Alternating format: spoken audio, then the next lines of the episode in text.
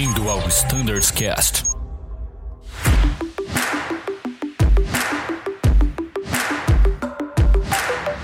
Fala pessoal que acompanha o Standards Cast, sejam todos muito bem-vindos a mais um episódio do ATR, em que vamos apresentar o novo chefe de equipamento e tirar algumas dúvidas recorrentes da rota. Nesse episódio, chamamos com muito prazer o nosso novo chefe, a Zambuja. Fala Zambuja, tá por aí? Seja muito bem-vindo.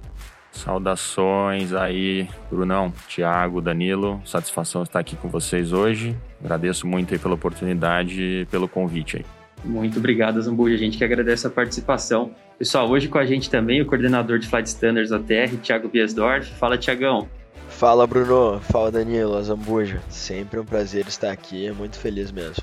E pessoal, como todos conhecem, hoje aqui com a gente também o Danilo. Fala Danilão, nosso mestre da edição. Fala pessoal, prazer estar aqui em mais um episódio para debater assuntos técnicos e operacionais. Muito bom. Aproveitando então, Zambuja, vamos começar pela parte boa, te apresentando, para que os pilotos da TR conheçam um pouco mais sobre você. Como eu já falei, é um prazer tê-lo aqui nesse, nesse canal. É sempre que você quiser participar, tá mais do que convidado. E eu gostaria que você se apresentasse para o pessoal, falasse um pouco sobre a sua carreira na Azul, sua história, a posição que está ocupando hoje. Bom, eu entrei na Azul em janeiro de 2012, na primeira turma do ano, né? Na época a empresa só tinha dois modelos na frota, Embraer e ATR. Acabei entrando como copiloto de Embraer. Na época me chamou a atenção o fato de os copilotos da empresa serem os instrutores do Ground School, né, CPT, FTD, e naquela ocasião, né, após alguns anos, ganhar um pouco de experiência, horas de voo, eu resolvi me candidatar a um dos editais de seleção, acabei ingressando na Uniazul em 2015 como instrutor de solo do Embraer. Nessa posição tive a oportunidade de participar de vários projetos legais de melhoria do treinamento, mas o que mais eu destacaria foi o treinamento dos pilotos, né, da Portugália, lá em Lisboa, que a gente ministrou o treinamento dele de todas as, todos os pilotos da empresa, né? Até o, do início ao fim, na época, né? Em 2017, chegou minha vez de movimentar né, entre, entre eh, equipamentos. Fui para o Airbus 330, onde acabei também tendo a oportunidade de fazer parte do treinamento, auxiliar na auditoria da IOSA em 2018. E nesse mesmo ano aconteceu uma elevação a comandante na TR. Em 2019 acabei me tornando instrutor de rota. Em 2020 participei de mais um projeto em operações, né? Deu início ao projeto do coordenador operacional de pilotos junto ao CCO. Infelizmente acabou sendo suspenso devido à pandemia. E mais recente, né, que é a posição atual, né, fui convidado pelo nosso antigo, mas não tanto, né, chefe de equipamento Guilherme Lima para ocupar a posição dele. Essa história é até engraçada, se vocês quiserem eu posso contar também. Com certeza, com certeza. É o seguinte, eu saí de férias no início de dezembro do ano passado, né, um mês atrás praticamente, não fazia a menor ideia que eu ia voltar de férias nessa posição. Na primeira semana o Guilherme me mandou uma mensagem perguntando se poderia conversar comigo e minha primeira reação foi, chefe, eu tô de férias, não fui eu, não fiz nada, né? Deu aquele medo básico, né? Exato, exato. E aí ele, não, não, eu queria bater um papo contigo. Foi no sábado à noite, na primeira semana de férias, né? E aí a gente conversou, ele, ele me explicou da, das oportunidades de movimentação que estava acontecendo, né? Que, que ele tinha tido oportunidade de aproveitar também dentro de operações e, e me perguntou se ele poderia me indicar para ocupar a posição dele, né? E, claro, me deu um tempo para pensar nisso. E aí me deu 20 minutos, ele falou, pode. ele falou, daqui 20 minutos eu te ligo. Aí foi, mas foi né? Claro, brincadeira, mas eu logo em seguida eu retornei para ele e acabei aceitando né, a indicação e, enfim, hoje estamos aqui conversando sobre o assunto. Pô, que legal, cara. Dá pra ver que é uma bagagem muito grande. Tenho certeza que o Lima não, não faria esse convite se não confiasse 100%, não acreditasse em todo esse potencial, né? Até que a gente já conhecia, porque já tinha trabalhado algumas, já tinha te visto várias vezes lá, né? A Zambuja lá em, em Azuville, já estava sempre participando, lá já tinha um amplo conhecimento, não só do equipamento, mas também de como funciona toda a logística, né? Lá de CCO, escala, tripulação, AOG, que, né? Essa parte de gerenciamento, de liberação, já teve uma bagagem bem legal aí. Pô, mais uma vez, parabéns parabéns pela nova função, pelo novo cargo. Bom, é, acredito que esses fatores contribuíram bastante, né, Bruno? Eu acho que a essência desses projetos aí que eu participei, que acabaram me dando essa bagagem, é a possibilidade de conseguir contribuir de alguma forma para o grupo, né, e ajudar as pessoas, né? Claro que tem muita coisa para aprender, eu acho que esse é o mais importante, a gente sempre se colocar nessa posição de estar tá aprendendo coisas novas, mas acho que o principal é isso, né? A gente ter a oportunidade de contribuir de alguma forma e, e de somar, né?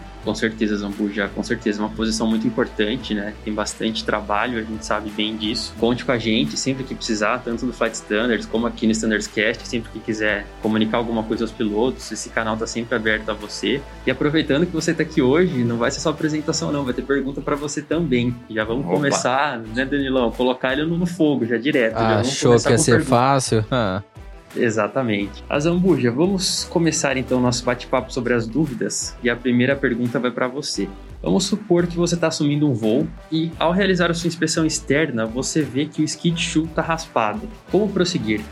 É uma pergunta bem interessante, Bruno, porque é uma dúvida mesmo, né? Porque não é uma situação que a gente encontra diariamente, né? E o que acontece? A TR é um equipamento na empresa de transição, né? Tem muita movimentação, seja elevação, seja pilotos novos entrando. E graças a essa, essa dúvida, a gente ressuscitou um comunicado de operações, né? Entre aspas, assim, que foi publicado lá em 2012, né? Que é o comunicado de operações 032 de 2012, que fala justamente é, a resposta dessa pergunta aí. A gente tem lá bem definido, né, no final desse comunicado, quando a gente fizer uma, uma inspeção externa, né, encontrar o, o skid shoe arranhado, né? A gente tem que checar o red indicator, né? Aquela abinha vermelha que tem nas laterais ali do, do nosso skid shoe. Se a gente tiver alguma evidência, né, de, de que ele esteja descascado, o indicador vermelho, a gente tem que reportar, né? E aí exige uma ação de manutenção e uma inspeção mais minuciosa. Agora, se não tiver nenhuma, nenhum indício de que ele esteja arranhado, danificado, aí a aeronave pode ser despachada, né? Somente a gente fazendo o reporte de skid shoe scratched, né? E não de tail strike, que seria o correto, né? No caso dele estar arranhado.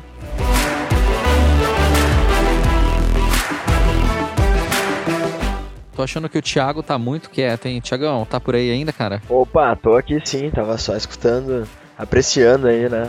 O Zambuja se apresentando aí. E já saiu esclarecendo a dúvida aí de bate-pronto. É excelente, muito bom. Mas tô aqui sim. Muito bom. Então, já que você tá por aí, a próxima pergunta vai para você, hein, cara? Vamos lá. Em uma das últimas revisões do nosso MGO, você foi o responsável por várias mudanças, né? Dentre elas, mudanças na velocidade de táxi. E esse é um assunto que ainda gera muitas dúvidas no grupo do voo. E a pergunta que eu queria fazer para você é: você poderia esclarecer todas as velocidades aplicáveis para o táxi? Sim, Danilo, muito boa essa pergunta. É uma pergunta que gerou muita dúvida aqui na Azul. O grupo sempre vinha com dúvidas em relação à velocidade de táxi, né? E foi uma melhoria que a gente identificou é, para o nosso MGO a gente ter é, uma definição mais minuciosa. Né? Uh, se adequando né, aos padrões internacionais, ao, ao preconizado pela ICAO, né, a gente implementou os conceitos além de taxiway, de apron taxiway é, e taxi lane, né, dividindo essas categorias né, para definir as velocidades né, em, em, cada momento do táxi. Taxiway, então, qualquer taxiway padrão né, que defina uma rota é, dentro de um aeroporto né, que, que permita a movimentação entre uma área e outra do aeroporto. Já aí, para um taxiway, geralmente são aquelas taxiways é, localizadas na, na periferia de um pátio, de forma adjacente a um pátio, né? Cumpre os mesmos critérios de, de construção, de separação de uma taxiway padrão.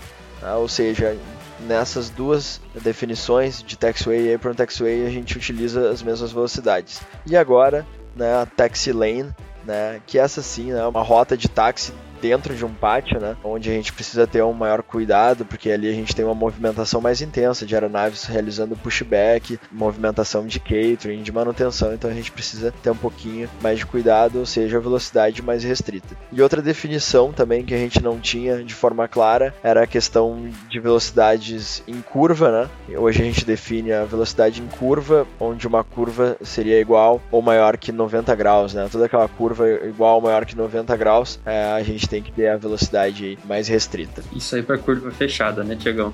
Exatamente, para curva fechada. Muito legal. Só relembrando aí, Bruno, as velocidades de táxi, então, taxiway e apron taxiway, né, as máximas, né, de 30 nós quando seca, 15 nós molhada, e taxi lane ou curva fechada, 10 e 5 nós.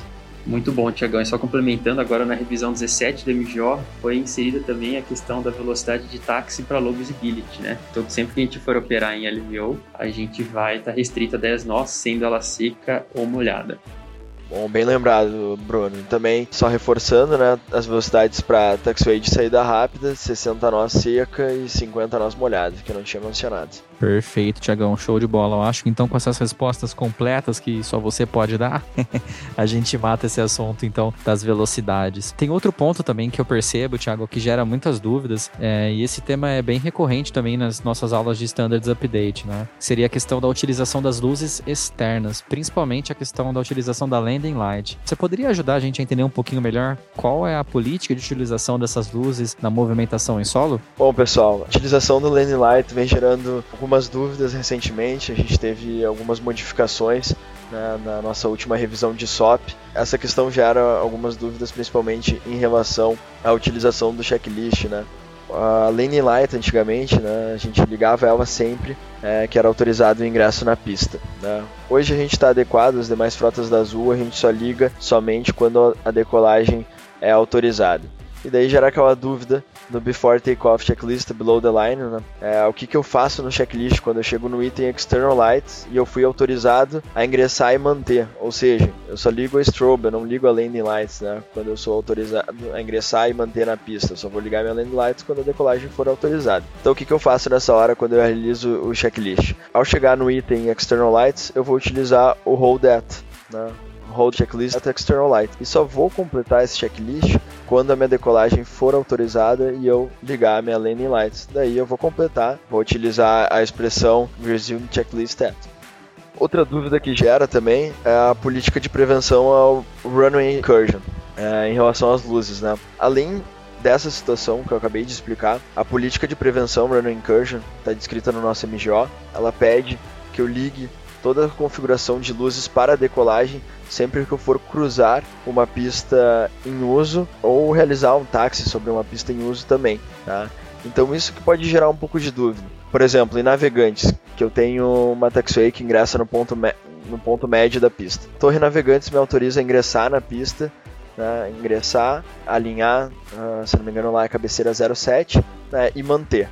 Nesse momento que a torre me autorizar o ingresso, é, eu, eu, vou realizar todo o táxi sobre a pista, né, até, até, a cabeceira. Então eu tenho que seguir a política de prevenção na runway incursion, ou seja, eu vou ligar todas as minhas luzes referentes à decolagem. Vou ligar a, a strobe, vou ligar a landing light e as demais, né, as luzes, e vou manter elas até alinhar. No momento que eu manter a minha posição alinhada, eu vou desligar a landing até receber autorização de decolagem. Beleza, pessoal? Show de bola, Tiagão. Acho que essa é a grande mudança. Exemplo de Campinas, ponto espera dano 5. A linha mantém, não liga a landing light. Só liga a landing light quando você recebeu a autorização para decolar. Exatamente. Curitiba, Navegantes, qualquer outra pista que a gente vai ingressar num ponto médio ou em algum outro spot, algum outro taxiway, fazer um backtrack, nesse caso, a gente deixa a landing light ligada enquanto se movimenta sobre a pista, assumiu a posição, lane light off até receber a autorização de decolagem. Exatamente. E cruzamento de pistas também. Liga a lane light assim que livrar desliga, pessoal. E valeu, muito obrigado, Tiagão. Obrigado, Danilo, também pelo resumo. E para finalizar, Tiago, foi identificado que em algumas saídas, quando você preenche a FMS, né, principalmente na pista 33 em Campinas, podem apresentar um erro na proa inicial após a decolagem. Por que, que isso ocorre? Você poderia explicar um pouco pra gente? Boa, Bruno. Gera dúvida, o pessoal acha que o FMS está com algum erro de database, alguma coisa foi configurada de forma errada. Mas não, Bruno, isso não é um erro, tá? É uma limitação do sistema. Ah, legal. Nessas posições iniciais é, destas saídas, né, onde elas são relacionadas à pista, o FMS ele não computa a cabeceira, né, ele computa a posição da aeronave. Ou seja, então nesse segmento inicial da saída, entre a pista e o primeiro ponto, é computado em relação à posição da aeronave.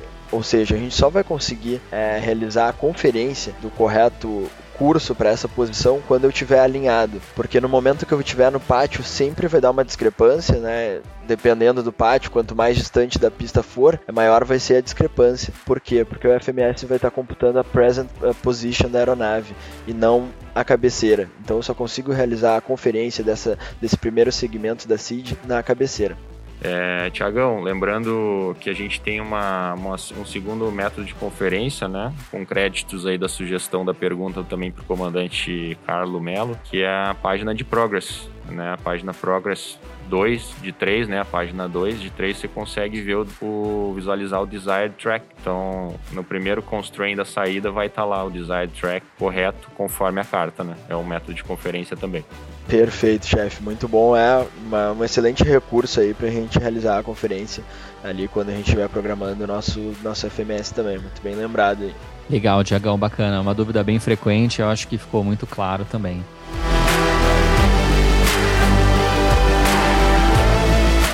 E eu queria fazer a última pergunta para o chefe Zambuja, que está com a gente na sala e está contribuindo bastante para essa conversa. Vamos lá. Não menos importante, essa última pergunta acho que vai aguçar muita curiosidade de todo o grupo de voo. Esse ano a gente tem muitas e muitas mudanças, evoluções programadas para TR, não é verdade, chefe? Com certeza, Danilo. Novidade, acho que todo mundo quer saber, né? Principalmente boas novidades. Novidades saindo quentinha, né? Muito em breve. Acho que algumas pessoas aí já estão sabendo do grupo, né? Adesão a um procedimento que é permitido pela fabricante ATR, né, mas até então não era adotado pela Azul, que é o uso da hélice na posição 100% para pouso. É, a conclusão da análise de risco feita por, pelo safety já está praticamente finalizada, né, em fase final, só aguardando aí as aprovações finais de todos as, os times envolvidos e o comunicado oficial né, do Flight Standards que vai explicar exatamente como vai ser essa mudança no nosso procedimento. Aguardem que em breve teremos essa notícia. Outro projeto que está praticamente pronto, né, que é uma herança do nosso chefe Guilherme Lima, guardando apenas aí a, a green light para entrar em ação, é a malha na Amazônia. Né? Em breve teremos mais destinos no norte do Brasil recebendo nosso ilustre avião. Já na parte de certificação, que é muito bem conduzida por todo o time aqui do Flight Standard, né? temos como meta para esse ano a homologação do modo VNEV para a frota TR e ainda o CAT 2. Então, esse ano vai ter bastante trabalho pela frente aí para todos nós. Exatamente, chefe. Muito trabalho, muita coisa que a gente vai precisar de você aí, muito suporte seu. E infelizmente a gente está chegando perto do final para esse episódio aqui. Eu vou passar as considerações finais. Eu acho que foi muito esclarecedor, né? E, e, a gente deixou bem claro que 2021 vai ser um ano bem desafiador. Vamos ter muitas conquistas. E, e... vai ter muito episódio também para a gente gravar, hein, Brunão? Tem bastante Exato. coisa legal para a gente falar de novidade. Então, o Zambu já sinta-se convidado desde já para participar de todos os nossos episódios. Vai ser muito enriquecedor, viu? É, com certeza, pessoal. Estou à disposição de vocês aí, não só por podcast, mas para todo o grupo, né? Acho que o pessoal que me conhece sabe que a gente tem um canal aberto. Já podem me contatar pelo e-mail do, da caixa do chefe de equipamento, que eu já estou respondendo aí. Alguns colegas já tive a oportunidade de ter contato. E o nosso chefe Guilherme Lima também enviou uma, um comunicado a todos os pilotos da TR com o meu telefone. Tá, tá à disposição, pessoal. Vocês sabem que não tem tempo ruim. Que vocês precisarem, estou aqui para ajudar todos.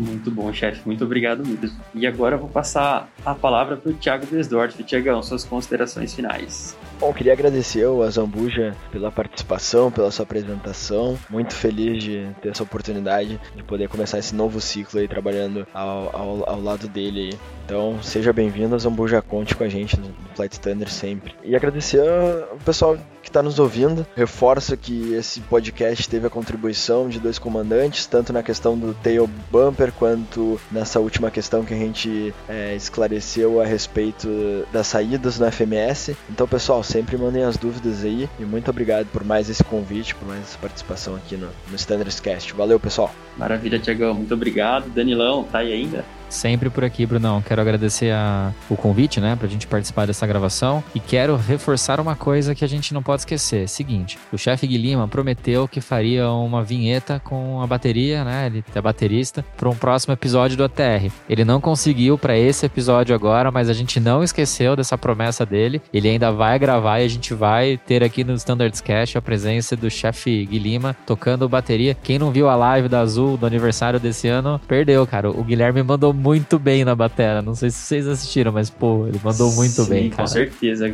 Tocou muito, mandou muito bem e ele tá, com certeza. Ele vai. É bom que agora ele já grava vinheta, tanto pra Terra como pro Embraer, né, Danilão?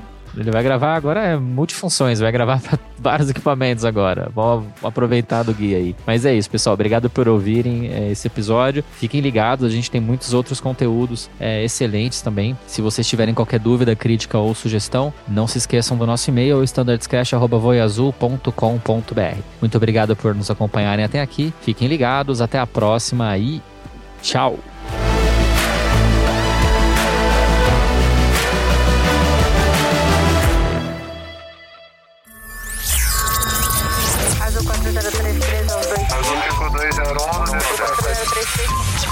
Você ouviu ao Standards Cast.